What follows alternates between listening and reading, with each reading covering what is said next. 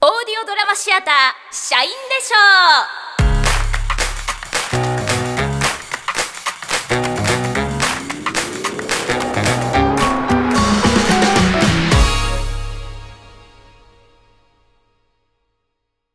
妖精さんは、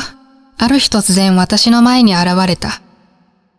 私が仕事でミスして落ち込んで、頭の中ぐるぐるしながら、スタバでストロベリーフラペチーノを飲んでた夕方のことだ。まあしょうがないんじゃないえ誰トールサイズのフラペチーノの影から現れたトールサイズの妖精さん。それは、お腹ぽっこり、白髪混じりのおっさんだった。仕事やらかして上司にめちゃくちゃ怒られたんでしょ妖精さんなのまあなのかな私の心読めるの君の独り言結構大きいから、えー、すげ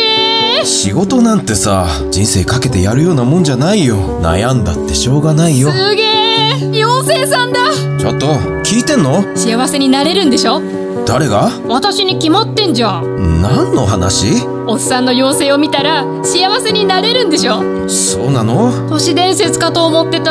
初めて聞いたけど有名だよおっさんの妖精の話まあそれはともかく君の失敗はさその上司の指示の問題だよ君は悪くなんかないだよね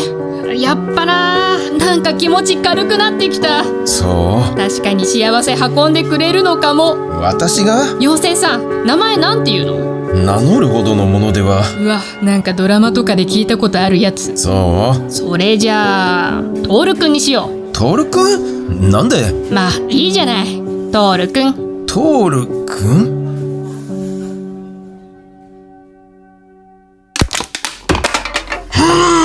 ちょっと飲みすぎじゃないかな明日休みだからっていいのいいの今日は飲みたい気分なの自分家でどんな飲み方しても私の勝手でしょまるで親父だなこんなもんですよ30代独身女子なんてそうなのトールくんも飲みないや私は酒やめたんでいいじゃ酒は良くない身を滅ぼすよん何を知ったような経験者だからへえ妖精もお酒で身を滅ぼすわけ若い頃ね。おかげで今は一人ぼっちえ、まさか結婚してたとかしてましたけど、いついつとにかく酒に飲まれちゃダメだよ。説教はいいの。説教じゃなくて私を幸せにしてほしいの。どうしろとやり方なんか知らないよ。幸せになりたいんだったらこんな親父相手にしてないで出会い求めて外にでも行ったらだから説教はいいって、おとんじゃないんだから。私も君ぐらいの娘いるんでね。謎だな、妖精の生態。どんな風に暮らしてんのどんなって普通だよ。人間みたいに人間だよ。いいなあ私もこんなちっちゃい人間になりたいなあそしたら誰にも気づかれずに、いろいろ好きなことをしちゃえるし。たく、あれなんか怒ってる彼氏とかいないわけもう、ますますおとんだな。いや、おかんか。あ、なんかお前寂しいやつだなって顔してる。そうですよ。私は寂しいやつですよ。いや、全然そういうのないわけじゃないんだよ。もうぼっちになって3年ぐらい経ってるし、そろそろ欲しいなと思ってんのよ、彼氏。でもさ、上司だからなかなか難しいんだよ。なるほど。社内恋愛か。まだ恋愛にもなってないの。私が一方的に思ってるだけだから。相手は知ってるわけいやだから、相手は今日のあいつよ。今日のああ、君に指示出しておいて失敗したら責任を押し付けた上司のあいつ。そう、あいつ。あいつは、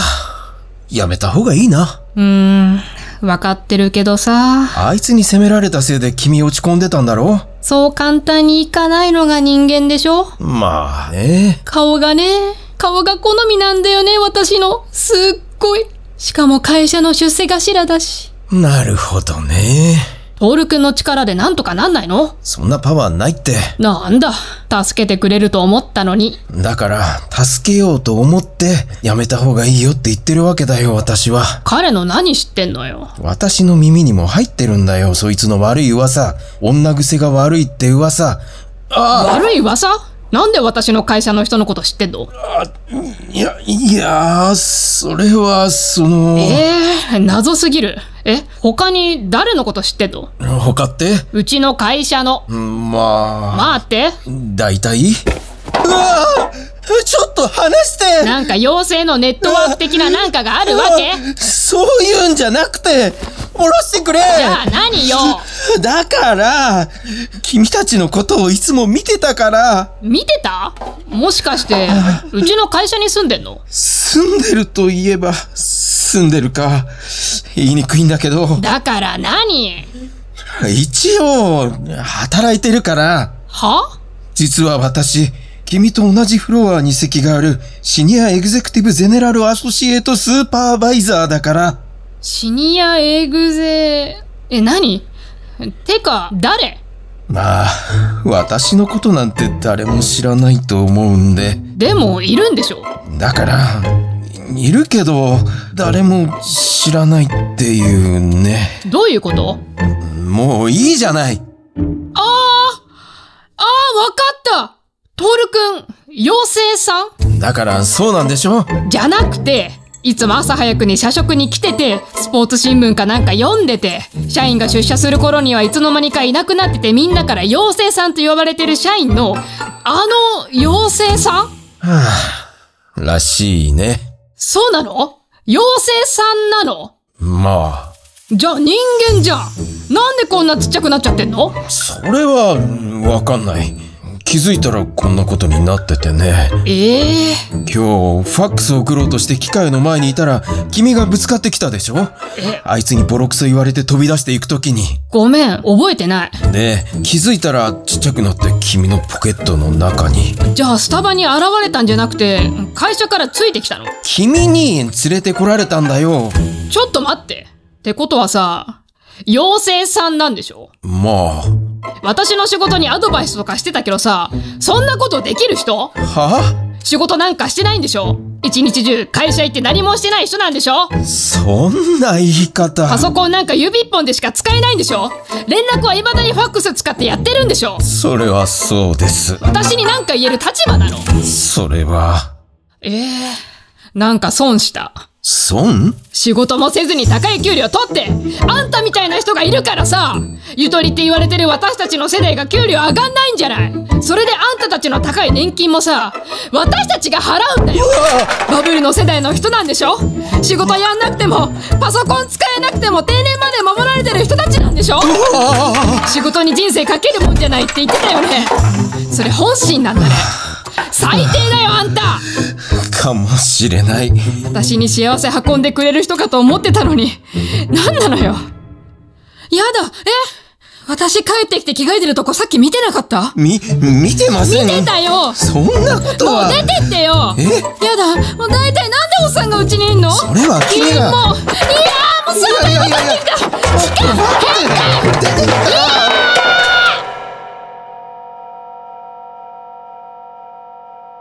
朝日の中目覚めると、昨日の格好のまま、私は空き缶の山に埋もれてた。ったく、変な夢見ちゃったな。どこから夢スタバから月曜になって、私は恐る恐る出社した。もしかしたら、あの妖精さんがいるんじゃないかと思って。でも、シニアエグゼクティブなんとかって人のことは誰も知らなかった。結局、そんな人はいなかったのだ。一年後、私は新しい会社にいた。好きだったあいつへの熱も冷めたし、気持ちを切り替えて仕事をしたかった。それは夢であった妖精さんにぶつけた言葉がなんか自分に跳ね返ってくる感じがしてずっと心のどこかに引っかかってたからというのも一つの理由で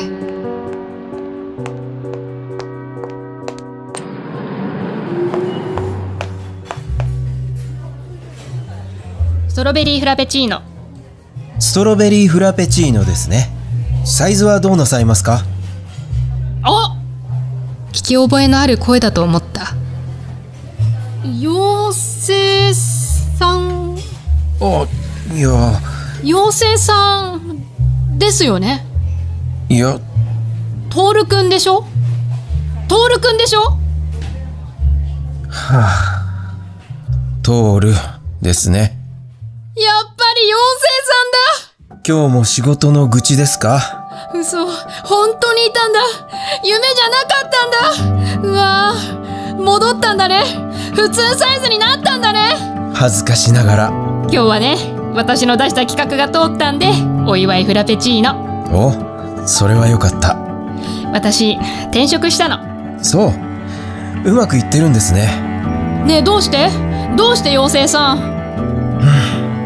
働いてるんですよ。え実は、君に言われたことが答えてね。定年間近だったけど、あの後すぐ会社辞めて、こうして若い人に叱られながら働いてるんですよ。妖精さん。だからもう妖精じゃないんだ。あ、ごめんなさい。すいませんはい、お待ちください。妖精さんは夢じゃなかった。そしてもう妖精さんじゃなかった。生き生きと働いてる妖精さんを見て、幸せをあげたのは私の方なのかもしれないと思った。いや、私も妖精さんから何かもらったのかもしれない。ストロベリーフラペチーノがなんだかいつもより甘酸っぱく感じた。